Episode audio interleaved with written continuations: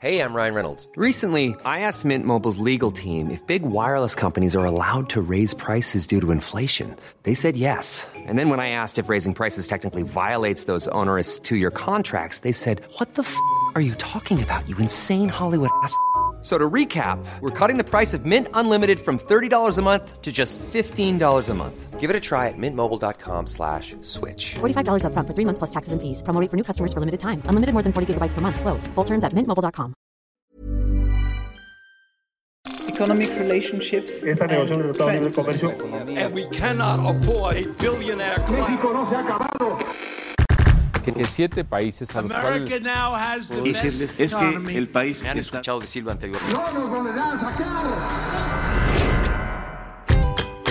Decisiones con Susana Sáenz. Hola, yo soy Susana Sáenz y en este episodio de Decisiones platiqué con Fernando Lelo de la REA, cofundador del fondo de capital de riesgo OVP, que maneja un portafolio de más de 200 millones de dólares en la región.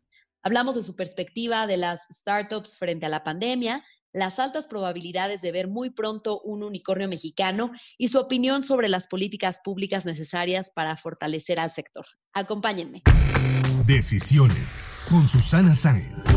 Hola Fer, qué gusto saludarte. Bienvenido a Decisiones. Muchísimas gracias, Susana. Un gusto estar contigo. Oye, pues eres cofundador del Fondo Mexicano de Capital de Riesgo AllVP, que a ocho años de su lanzamiento cuenta ya con un portafolio de más de 200 millones de dólares en 30 empresas que han invertido.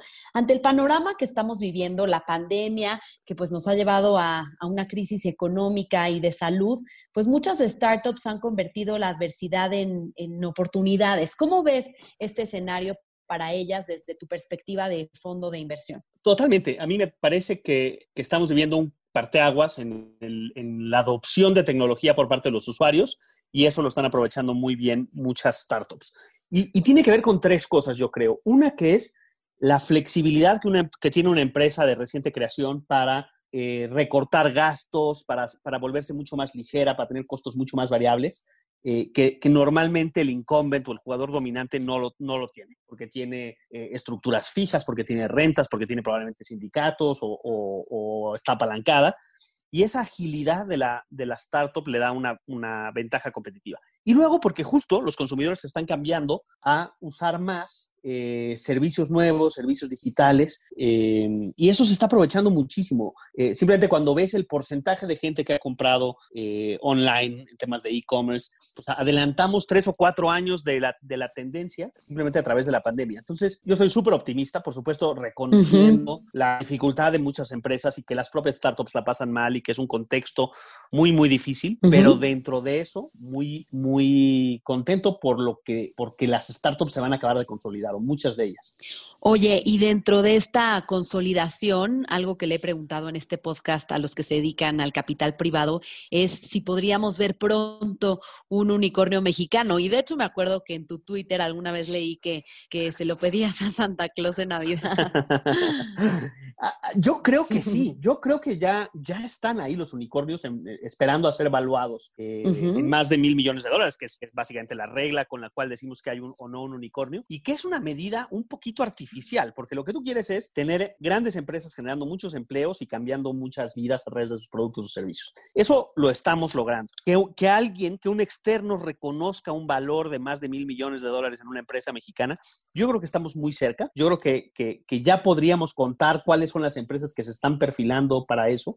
Y lo que está padre también es que son muchas empresas que pueden ser mexicanas o que pueden ser mexicano-colombianas o que pueden ser en general de la región, donde México es un factor indispensable para su crecimiento y para su expansión. Eh, como fue el caso de Corner Shop, que, pues la podemos considerar tan mexicana o no como queramos, pero es esencial México dentro de, su, dentro de esa trayectoria de éxito que ha tenido. Oye, y me leíste la mente, justo te iba a preguntar si Corner Shop, esta aplicación para pedir el súper y ya con otros productos, también a domicilio, es una de las empresas que, que podría ser un unicornio. Bueno, ya es una de las compañías en las que ustedes han invertido. Sí, y, y sin duda lo es. O sea, solamente la evaluación que le dio ya Uber eh, en el momento que tomó esta, esta posición, pues la acerca mucho a ese, a, esa, a ese hito, a esa evaluación. Y, y, hay que reconocer que ha seguido abriendo países, que ya estoy hoy en día en, en, ocho países distintos y viene creciendo muchísimo. Y es solo cuestión de tiempo para que, para que vuelva a haber un, como punto objetivo de valorización y va a estar muy, muy seguramente por arriba de los mil millones de dólares. Entonces, ese unicornio ya hay que irlo anotando en la, en la caja registradora. Agradecerle a Santa Claus. Ojalá, ojalá. Oye, y precisamente hablando de Corner Shop, pues entiendo que la venta Uber sigue en espera de la resolución de la COFESE, que anteriormente pues hubo un veto a que se vendiera a Walmart. ¿Cómo han vivido este proceso y cuáles son las expectativas? Eh, a ver, ha sido un proceso súper interesante, de mucho aprendizaje, muy largo y bien, como bien dices, pues tuvo este eh, primer intento con Walmart en una estructura completamente distinta. Walmart era una adquisición al 100%, eh, participa eh, Walmart México, Walmex.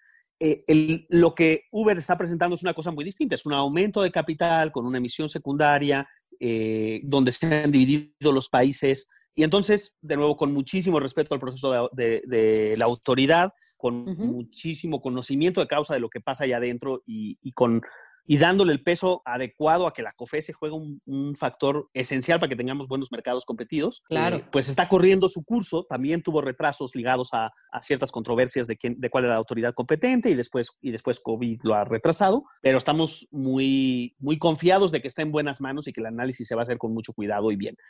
Eh, pero también es cierto que eh, el deal con Uber no solo es México y que el resto de los países ha seguido avanzando su proceso ya de integración. ¿Qué otras empresas ves en esta lista de unicornios en México? A ver, yo creo que, que, que dos que han sido muy reconocidas o tres que han tenido muy buena trayectoria y, y que han hecho las cosas muy bien es eh, Clip de Adolfo Babatz, uh -huh. eh, que fue gran pionero en el mundo fintech, que tiene unos fondos eh, detrás muy, muy potentes. General Atlantic le da la capacidad para seguir creciendo y, y, y yo le tengo muchísima admiración, respeto a, a, lo que está haciendo Adolfo.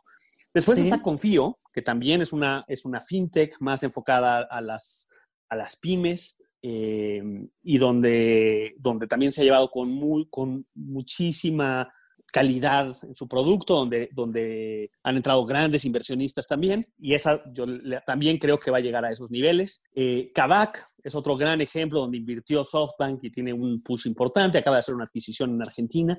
Entonces, de repente sí. tienes ya este tipo de ejemplos pues, de empresas que están, que son muy relevantes en su sector. Y de nuevo, yo, yo no le doy mucho peso, a pesar a veces de mis tweets, eh, al hecho de que lleguen o no a ser unicornios, sino cómo impactan al ecosistema emprendedor para que se vuelva un, un círculo virtuoso, porque da grandes retornos a sus inversionistas, al mismo tiempo que tienen experiencias valiosísimas en la gente que trabajó ahí y que esa gente va a salir, y va a crear nuevas empresas y va a contratar nuevas personas. Y esos son como los, como los ciclos o los círculos virtuosos que se generan cuando tienes empresas con trayectorias tan exitosas como Corner Shop, como Kavak, como Clip.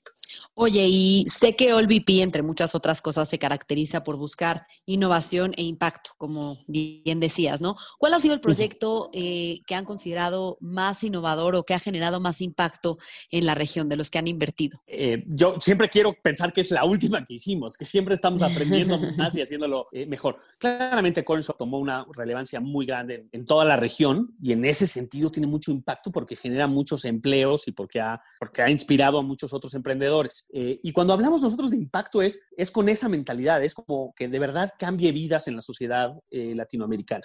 Y entonces tienes empresas como, eh, te voy a dar un par de ejemplos, una es Médica Santa Carmen, que son clínicas de insuficiencia renal de altísimo nivel, de altísima excelencia y que están trabajando con gente muy marginada también de, eh, que necesita tratamientos eh, de hemodiálisis. Okay. Y a mí me encanta ese ejemplo porque es, es una, son, son, clínicas donde igual se trata el gran empresario de una ciudad mediana que una persona eh, de una zona rural con una deficiencia renal por malnutrición. Tienen exactamente el mismo servicio y las mismas condiciones porque son las mejores que se pueden. Y a mí me, me parece que en México tenemos que empezar a ofertar ese tipo de, de soluciones donde es, independientemente de tu, de tu posición socioeconómica o de tus accesos, deberías tener a tu alcance el mejor servicio. Y eso lo logra Médica Santa Carmen. Tenemos un, una empresa que se llama Enlight, que está haciendo una transformación bien importante en términos de, techos solares, de lo que se llama generación distribuida. De nuevo, mucho impacto porque simplemente la cantidad de emisiones que se están ahorrando por, por ser el líder en Latinoamérica en temas de, de, de techos solares, pues es Ujú. enorme y nos llena de orgullo.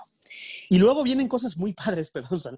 A mí me emociona muchísimo una empresa eh, que tenemos, que ya está operando en México, pero que tiene un origen colombiano, que es una revolución en términos del, del fast food o del convenient food. Entonces, Ujú. restaurantes y comida a domicilio de muy alta calidad, muy sana y de muy bajo costo. Y eso me Ok. parece que puede tener un impacto gigantesco eh, para tener mejor nutrida a muchísima gente y eh, cuidando su economía. Y en, y en entornos como el actual, como contracíclicos, eh, dar comida barata es, es, es genial y promete muchísimo esa empresa. Entonces, ¿crees que, por ejemplo, estos tres sectores, que uno es salud, otro alimentación y otro energía, son de los que mayor potencial tienen en la región para las startups? Sin duda. O sea, a mí, a mí me parece que, que eh, a ver, hay varios sectores. Nosotros nos especializamos mucho en sectores que están enfocados al consumidor final, pero dentro de eso, lo que tenga que ver con salud y educación tiene un enorme potencial porque hay unos rezagos bien grandes y porque la tecnología te permite hacer eh, como leapfrogging, como saltarte generaciones de tecnología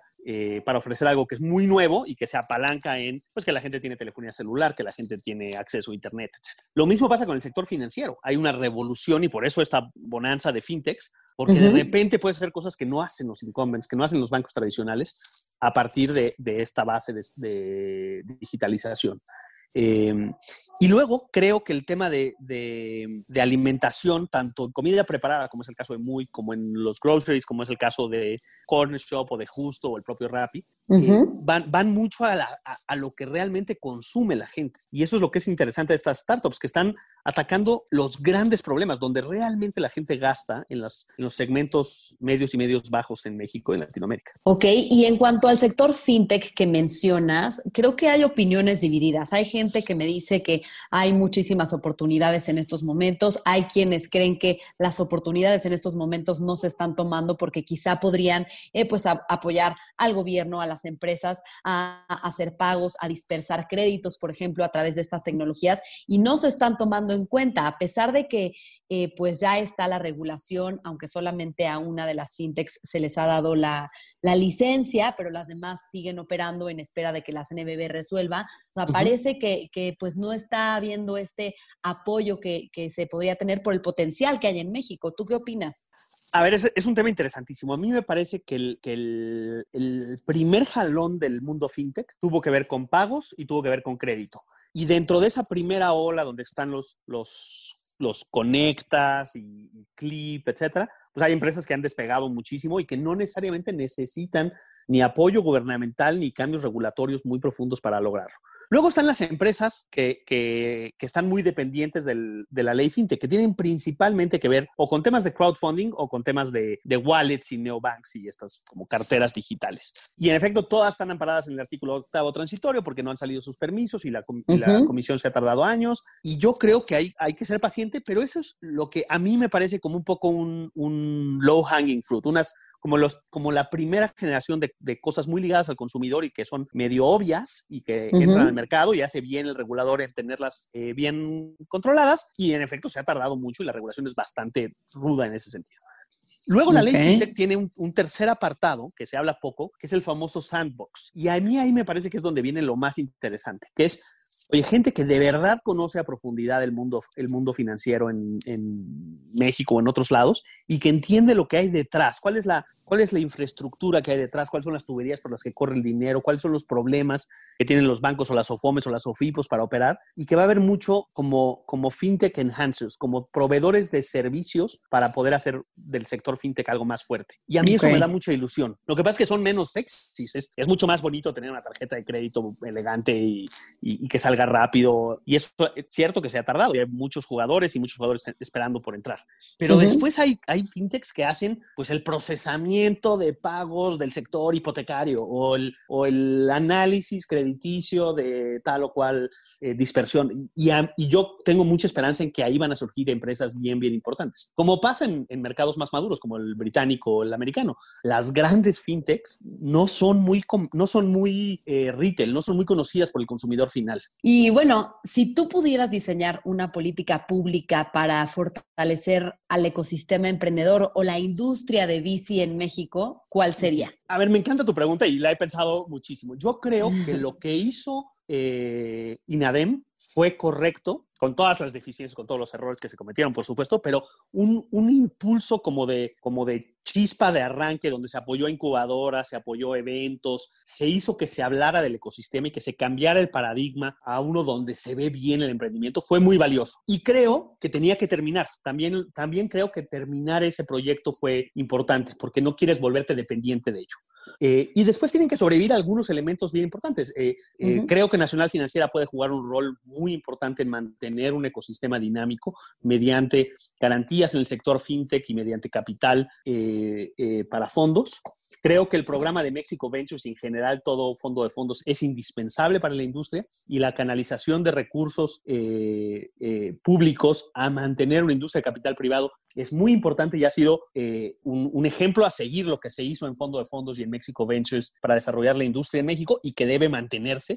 Creo que, las, creo que la entrada de las AFORES en el asset class, en el venture capital, es esencial para que siga esto creciendo y no simplemente como un tema de fomento al emprendimiento, sino como una buena decisión de inversión por parte de las AFORES y de diversificación de sus portafolios en activos alternativos. Entonces a mí me parece que el pilar es que siga manteniéndose en AFIN con sus programas, que siga manteniéndose en México Ventures con sus programas y que las AFORES sigan teniendo oportunidad de invertir en activos alternativos, quizá con mejoras a sus, a sus condiciones, porque pues los ECADES tienen ineficiencias y demás. Okay. Y luego lo que tienes que hacer es, desde un punto de vista regulatorio, ser, hacer más fácil que haya, que haya coinversión con extranjeros y que haya smart money viniendo. Eh, el grueso del dinero que va a hacer que las empresas se vuelvan unicornios y que generen estos cientos de miles de empleos y que se vuelva un, un círculo virtuoso, va a venir de capital internacional. Por más que haya apoyos eh, a crear CADES en Venture Capital, el, cuando las empresas se vuelven muy grandes, se vuelven dependientes de capital eh,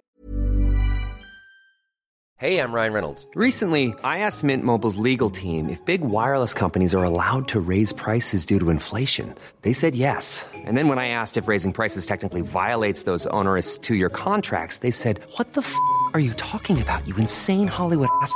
So to recap, we're cutting the price of Mint Unlimited from $30 a month to just $15 a month. Give it a try at mintmobile.com slash switch. $45 up front for three months plus taxes and fees. Promo for new customers for limited time. Unlimited more than 40 gigabytes per month. Slows. Full terms at mintmobile.com. extranjero. Y eso fue el caso con SoftBank y con General Atlantic y con todos estos grandes que han entrado. Uh -huh. Pero para eso tienes que también hacer, da, dar un entorno eh, institucional que funcione. Y entonces, de nuevo, pues es no moverle mucho a estas cosas y hacer simplificaciones eh, de integración eh, de subsidiarias mexicanas dentro de holdings internacionales, fomentar las salidas con el mercado de capitales en México. Entonces, yo creo que el diagnóstico está muy claro, yo lo comparto, no, yo no soy alguien que crea que no, lo que se tiene que hacer es, es regalar dinero para el emprendimiento, no creo. No, claro. Eh, eh, pero sí no dejar que esta máquina que ya se echó a andar se pare. Y para eso tienes que ser paciente, y para eso tienes que eh, entender los perfiles de venture capital, entender el fracaso de muchas empresas como algo bueno, no asustarte porque no hemos tenido un unicornio o porque muchas empresas han tronado, porque el COVID va a hacer que haya muchos despidos, porque eso me parece natural. El chiste es aguantar y festejar mucho los casos de éxito, porque esos son los que generan el círculo virtuoso. Y creo que aquí es fundamental también la cooperación del sector privado con el sector público, ¿no? Si bien mencionabas el papel del INADEM, pues hoy en día el apoyo está dentro de la Secretaría de Economía, pero no sé qué tanto se esté trabajando con, con los emprendedores y si está más cargada la mano hacia los fondos de venture capital, por ejemplo, como el tuyo. Sí, a partir de la Secretaría de Economía, el enfoque actual, que es muy congruente con la administración actual, es apoyar más al microempresario, a la pequeña uh -huh. empresa eh, con créditos blandos, eh, pero eso es distinto del emprendimiento de alto impacto. Eh, uh -huh. es, es, indispensable en la economía, necesitamos emprendedores también eh, tradicionales e incluso de, de, autosubsistencia, pero sí se quitó el énfasis que, que, había tenido la administración pasada en el emprendimiento de tecnología y de alto impacto. Eh, yo, yo, creo que eso está bien para ser congruente con la política actual, pero que tarde o temprano se va a necesitar como, como gobierno federal eh, enfatizar más el avance tecnológico, que creo que es algo que, que, que, que sufrió en este trade-off y que, y que nadie uh -huh. está poniendo mucha atención desde el gobierno a la importancia que puede tener para mejorar la vida de millones de gentes, que haya avances tecnológicos y que haya empresas que los implementen. Claro, y también, pues bueno, esta certidumbre, dar certidumbre eh, para que empresas tanto nacionales como internacionales inviertan en nuestro país. país, ¿no? Y bueno, en estos, en estos ocho años de la fundación de OLVP, ¿cuál sería tu balance y cómo te ves en el mediano y largo plazo? Yo creo que han sido ocho años fascinantes donde hemos tenido la fortuna de estar acompañados por emprendedores y emprendedoras extraordinarios. Y yo de veras me, considero muy afortunado en, ese, en este viaje. Eh, creo que vamos muy bien porque hemos ido eh, junto con muchos otros picando piedra para que se hable de este tema, para que los inversionistas in institucionales confíen en el asset class eh, y lo que vemos hoy contra lo que vemos hace ocho años en términos de, de, la madurez del ecosistema, de la facilidad de crecer una empresa, es un avance enorme del que OLVP es un, un contribuyente marginal porque son muchísimos los que trabajan y en particular los, los, los fundadores. Pero sí es, es, es, verdad que hemos tomado una posición de liderazgo y que, esa, y que conlleva una responsabilidad de seguir haciendo que esto crezca, no solo para OLVP, sino para todo el ecosistema. Y ahí el, el Venture Capital tiene esta, esta parte como de cooperación dentro de la competencia que es muy, muy sana. Compito uh -huh. con otros fondos, compito con mis colegas Venture Capitalists en, en México, pero también me conviene a mí que les vaya bien. Y entonces esto es muy padre porque sumamos mucho esfuerzo, tanto a través de la MEXCAP como en foros más, más eh, digamos, reducidos, el Comité, donde todos queremos que nos vaya bien a todos. Y yo creo que, que viene la mejor época. Creo que viene la época en donde consolidaremos este unicornio que referías, tendremos las salidas que uh -huh. tendrán a los inversionistas, acordémonos que manejamos dinero de terceros. Y esos inversionistas, cuando les regresas dinero, pues dicen, oye, pues algo están haciendo bien en este sector, vamos a apostar más. Y los emprendedores se van a inspirar porque están viendo que hay dinero y que están habiendo salidas y van a emprender en cosas más, más valiosas. Entonces, a mí la visión de largo plazo, y esto es, lo repito muchísimo porque me parece esencial, es de esta ola de, de fomento al emprendimiento y al capital emprendedor, van a surgir las empresas que van a ser las grandes empresas en los índices en México en 20 años. Uh -huh. Esa es la transformación que queremos. Cuando, cuando monitoreamos los mercados públicos en México y vemos las 20 empresas más grandes, siguen siendo las 20 empresas desde hace las de siempre. años. Sí. Y en cualquier, y en cualquier economía muy dinámica, muy así, onda chumpeteriana, cambian todo el tiempo, ¿no? Y entonces tú ves en el Dow, pues ya salió Exxon y ahora entró tal y todo el tiempo. Eso tenemos que lograr en México. A mí, en el largo plazo, OLVP tiene que ser un contribuyente que invirtió en las etapas tempranas de las empresas, que en 20 años van a ser las empresas más grandes de México. Entonces estamos hablando de que en 20 años podríamos ver a Corner Shop, por ejemplo, en el IPC. Exacto, y a Dentalia, y a Santa Carmen, y a Enlight, y a muchas otras, sí.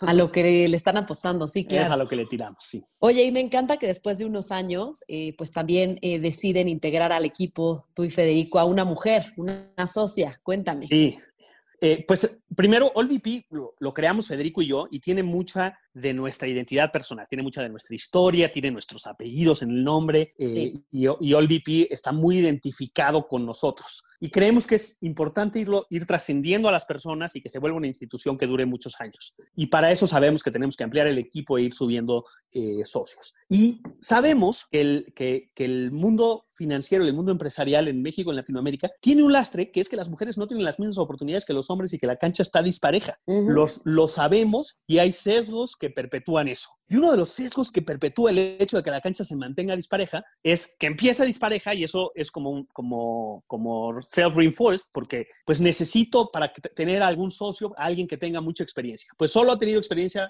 eh, los hombres, entonces solo le doy la oportunidad a hombres y nos mantenemos en eso. Y entonces Federico y yo sí tomamos la decisión consciente de decir, vamos a contratar, a, si vamos a tener un, un, un nuevo socio, va a ser una mujer, porque eso es congruente con nuestros valores, congruente con, la, con, con, liderar estos cambios y porque es la mejor decisión para efectos de, nuestras, de nuestra empresa y, y, y, dar los mejores retornos. Sumar a una mujer nos va a hacer mejores inversionistas. Históricamente, OLVP ha tenido siempre muchas mujeres o mayoría de mujeres en el equipo, uh -huh. pero eso no es, e, es incongruente tener siempre más mujeres y no tenerlas en los puestos más altos. Eh, claro. Y entonces hicimos ese esfuerzo y tuvimos la fortuna de, de, de llegar a un acuerdo con Antonia que aporta mucho más que el tema de género. Antonia aporta primero una juventud y una frescura que, pues, con, con los años que han pasado, Federico y yo hemos ido perdiendo. eh, a, aporta un, una dimensión geográfica, porque es, porque es chilena, porque conoce un mercado distinto al nuestro. Sí. Eh, aporta un, un expertise en, en, en, otra serie de cosas que nosotros no dominamos, como, como, como un approach más ingenieril, con un conocimiento más de software as a service y de modelos, eh, de modelos de negocio que no han sido nuestra fuerza históricamente y entonces nos complementa muchísimo eh, y, man, y, era para nosotros muy importante mantener esa congruencia Hemos sido partícipes en el, en el debate de, de género en el mundo financiero y de nada sirve seguir el debate y decir que eres muy consciente de género si no tomas acciones así valientes y nos parece que fue una apuesta congruente con eso y la mejor, la mejor decisión para poder seguir fortaleciendo el VIP. Y bueno, hablando más de tu vida personal, ¿qué papel ha jugado tu familia en tu trayectoria, en tu desarrollo profesional y también personal? A ver, pues ha sido eh, el pilar más importante. Yo tengo tenemos una familia grande. Ana, yo, yo, tengo 18 años de casado y tengo cuatro hijos. wow. Mm, sí, y tuve, y tuve mis, mis cuatro hijos regresando a vivir en, en Estados Unidos y teniendo un, un, proyecto emprendedor financiero, un fondo, un fondo de bienes raíces, que terminó siendo algo con un mal desenlace, que me tocó la crisis inmobiliaria del 2008 al 2010 y eso eh, nos afectó mucho. Y, y, fue indispensable para mí. Eh, no solo Ana, sino el, el, apoyo de mis hijos, de mi familia, para decir, yo me quiero reinventar, quiero darme oportunidad de conocer qué es a mí lo que me gusta y acercarme a hacer lo que me apasiona todos los días. Y hace toda la diferencia del mundo, Susana. Cuando haces, cuando trabajas en algo para lo que tienes tanta pasión, eh, aguantas mucho. Y este es un juego 100%. de resistencia. El venture capital es de mucha paciencia, de muchos descalabros, de muchos como swings anímicos, eh, tanto de los emprendedores como del propio fund manager. Y entonces la estabilidad emocional, la certeza de que estoy parado en, en suelo firme ha sido bien importante. Lo mismo pasa con, con, Federico. Cuando Federico y yo decidimos independizarnos y crear OLVP, fue muy importante tener, tener entornos familiares muy similares. Entonces Federico también uh -huh. tiene cuatro hijos, eh, las, nuestras esposas son amigas, tenemos una amistad a nivel familiar completo. Y eso es, te permite tomar estas decisiones y estos cambios radicales de carrera eh, con, con, con, sintiéndote muy respaldado. Entonces yo agradezco mucho que eso pudimos hacer hace ocho años y que, y que así ha ido creciendo. Yo al final del día me, me considero un, un, como un profesor universitario. Eso es, lo que, eso es lo que soy, es lo que más he hecho, es lo que más me gusta. Y a pesar de ser muy financiero, haber trabajado en, en, en buenos puestos desde el, desde el lado financiero, mi pasión está en hacer que, otros saquen su máximo potencial. Eh, y eso lo he descubierto a través de, de trabajarlo con mi familia también. Y, y, el venture capital es ideal, o sea, al final ayudas a otros a potenciar su máximo, su, máximo alcance, respaldándolos con dinero y con asesoría y con conocimiento y con relaciones todos los días, que, que, que me parece algo como muy afortunado, ¿no? Trabajas con la gente que más quiere cambiar a México para bien y, se los, y les ayudas a hacer lo posible. Pues me siento muy afortunado de tener una posición así. Qué bueno, porque sí, además eh, yo siempre he dicho que tener un socio es como un matrimonio, ¿no? Entonces se han sabido entender muy bien y creo que han hecho un muy buen equipo. Ah, absolutamente. Pasamos más horas juntos nosotros que, que, con nuestras parejas. Sí. Me imagino. Oye, y bueno, ahorita decías que cuando regresaste de vivir en Estados Unidos, también sé que uh -huh. viviste en Londres, eh, pero he visto sí. que te gusta mucho Oaxaca y que vas muy seguido por allá. Cuéntanos por qué te gusta sí. tanto. A ver, primero, dos cosas. Primero, me parece como congruente eh, enseñarle a mis hijos a querer mucho a México, reconociendo que vivimos en, en ciertas, en, eh, en, muchos contextos de privilegio. Eh, uh -huh. A mí me asustaba como el, el, o me parece como una, una parte importante de mi responsabilidad como padre de familia, eh, que mis hijos no crezcan creyendo que merecen otra cosa y, y amando a México. Entonces nos, nos, dimos a la tarea de viajar mucho por México. Eh, yo, yo crecí yendo mucho a Valle de Bravo y entonces eh, hice que mis hijos fueran mucho. Y después descubrimos Oaxaca por, por, distintas circunstancias y me salió la oportunidad de poner una casita y, y ponerla en Airbnb. -huh. Y, me, y me, ha, me ha sido fascinante. Llevo muchos años donde pues cuidamos la casa, nos da, nos da oportunidad de ir seguido y además la tengo en Airbnb y eso genera diálogo y genera un poquito de ingreso y, y uh -huh. me gusta el, el, entorno de artistas y les compro algunos cuadros y los vendo y, y eso me ha divertido. Qué bien. Y, y la comida, oye. Crezcan como conociendo Oaxaca, la comida, que salgan a caminar solos, que ya sepamos pedir la, la ayuda y el chapulín así.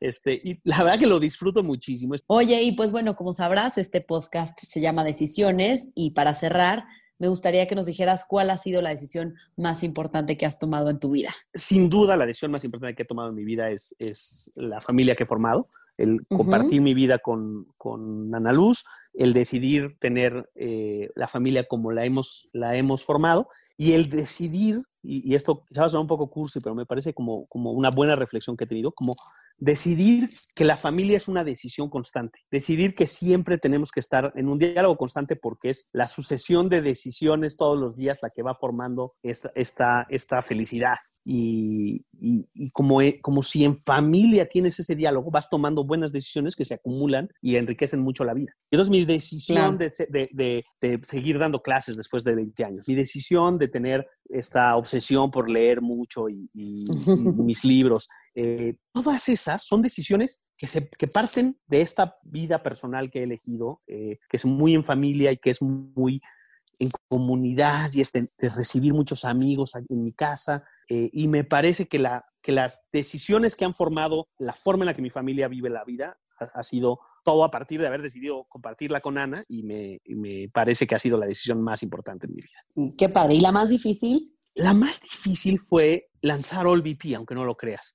Eh, porque yo venía de un entorno muy, muy meritocrático, en un mundo muy de, de- donde las credenciales valen mucho y donde con quien has trabajado vale mucho. Como, como seguro sabes, yo trabajé con, con el doctor Pedro Aspe muchos Sí. años eh, y, y independizarme y dejar atrás esa, esa vida en donde yo ya me había hecho un cierto nombre, tenía una, una reputación, pues en un mundo muy tradicional donde mis credenciales universitarias y donde mi, donde los títulos funcionaban muy bien y lanzarme a algo en donde no me he vuelto a poner corbata en no sé cuánto tiempo y, me tuve que volver a ser un hombre solo. eh, fue una decisión que, que en retrospectiva también ha sido una decisión acertadísima, pero que no era nada obvio, no era nada obvio para mi perfil, eh, para la forma en la que tomaba decisiones, dejaba, quemaba muchos barcos al tomar la decisión de lanzarme a All VP. Eh, y lo hice con mucha convicción y junto con Federico de que era algo de muy largo plazo, donde íbamos a ser Ujú. muy pacientes y donde teníamos muy claro qué construir. Y eso fue importante porque no nos lanzamos al venture capital porque se puso de moda y siempre nos gustaron las startups y el, y el show de ser startupero, que, que, que soy crítico de eso, eh, sino en decir, México le va a hacer bien que haya inversión en innovación y en emprendimiento y queremos tener una carrera donde le hice bien a México. Y yo creo que fue una decisión a posteriori bien valiente, muy poco obvia y que nos ha salido bien.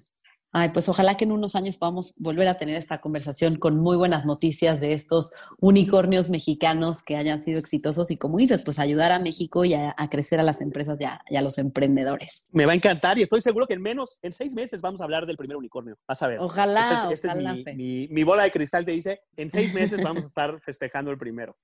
Antes de cerrar, te voy a hacer unas preguntas de opción múltiple.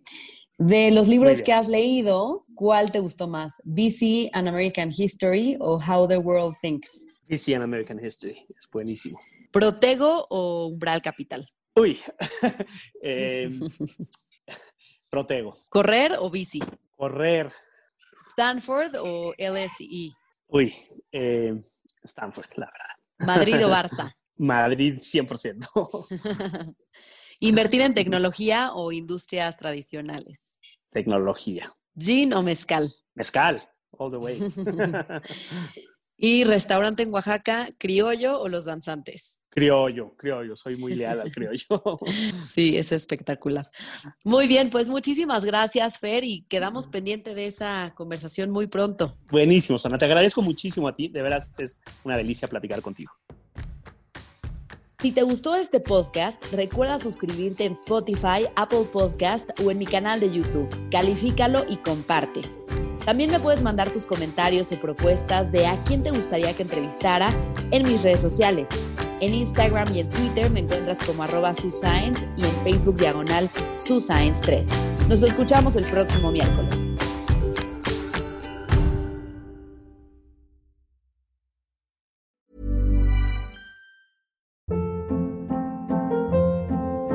Hold up. What was that? Boring. No flavor. That was as bad as those leftovers you ate all week. Kiki Palmer here, and it's time to say hello to something fresh and guilt-free. Hello Fresh. Jazz up dinner with pecan-crusted chicken or garlic butter shrimp scampi. Now that's music to my mouth. Hello Fresh. Let's get this dinner party started. Discover all the delicious possibilities at hellofresh.com.